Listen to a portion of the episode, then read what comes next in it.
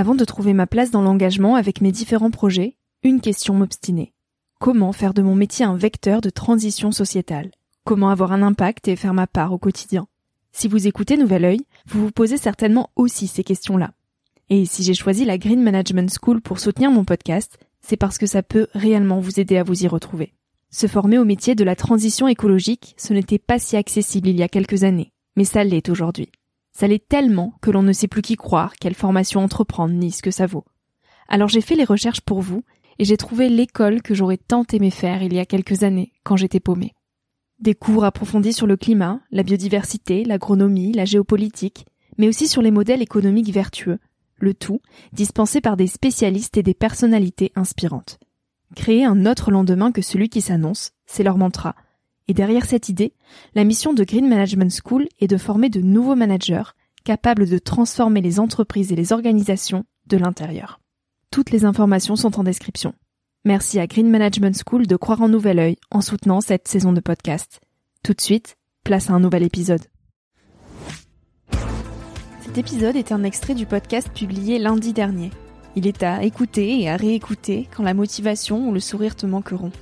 Ce mini-épisode pourra remplacer Instagram pendant ta pause de 10 minutes, se retrouver dans tes oreilles avant de t'endormir ou à ton réveil pour commencer ta journée dans la joie.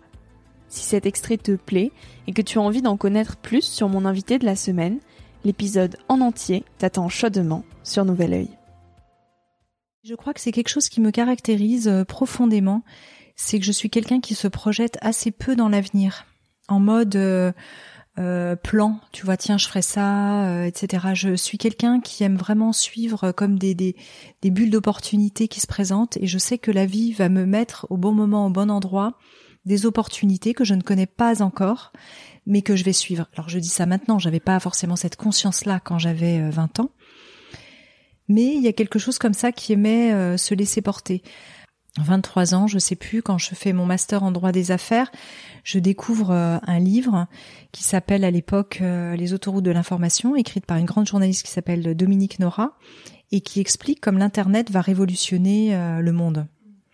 Et c'était vraiment les prémices. Hein. Quand j'ai 22 ans, je crois qu'il n'y a même pas de cybercafé à cette époque-là à Paris. Et je découvre ce livre et là je tombe euh, en amour quelque part pour euh, cet univers en me disant mais c'est quoi ce truc? En plus je fais un stage à cette époque euh, école de commerce aux États-Unis où je découvre ce que c'est qu'Internet. On a le Minitel nous à l'époque en France. j'ai vraiment cette conscience de tiens une révolution est en route de ce côté-là et j'ai envie d'y participer. Et donc ça c'est un peu l'histoire de ma vie. à un moment donné d'être à un endroit euh, de découvrir quelque chose et de me laisser porter par cette énergie-là. Je n'échappe pas à mon ombre, je n'échappe pas à mes peurs, à mon imperfection, qui fait aussi toute mon humanité. Et donc ça, c'est comment j'accueille vraiment euh, toute cette matière à l'intérieur de moi, qui fait d'ombre et de lumière, de multiples voix, comme en chacun de nous, voix euh, VOIX, hein, qui, qui, sont vraiment ces voix que je, que je porte, qui dialoguent en moi, où je peux être à la fois, là je reprends les mots de Franck Lobvet, je suis à la fois la bonne et la mauvaise personne, comme nous sommes probablement tous. Quand il y a une prise de conscience de cette humanité profonde qui nous habite, il y a quelque chose qui peut vraiment euh, comme euh, se transmuter, s'alchimiser à l'intérieur de nous. Où on peut, j'en parle d'ailleurs dans, dans mon compte, c'est vraiment quelque chose qui peut, où notre cœur peut se retourner en voyant ça, en disant je serai jamais peut-être cette bonne personne, mais si je m'abandonne à une forme de peut-être d'amour infini, je peux euh, tomber à l'intérieur de moi et, faire ce travail, comme tu disais, de balayer euh, effectivement devant sa propre porte. Mais moi, je ressens profondément cette reliance que nous avons euh, avec le, grand tout, avec l'univers, mais aussi avec l'infiniment petit, l'infiniment grand comme s'il y avait euh, une espèce de grande conscience euh, planétaire, mais aussi euh, dans la cosmogonie ou la cosmologie. tout, ça est, lié, en fait, on retrouve tout en tout. Aujourd'hui, on est en train peut-être de découvrir que finalement l'univers serait peut-être comme une espèce de grand cerveau, par exemple. Et qu'on soit spirituel ou pas, on est en train de découvrir ça aussi d'un point de vue scientifique, chez les astrophysiciens que finalement l'univers pourrait fonctionner comme une forme de méga cerveau quelque part.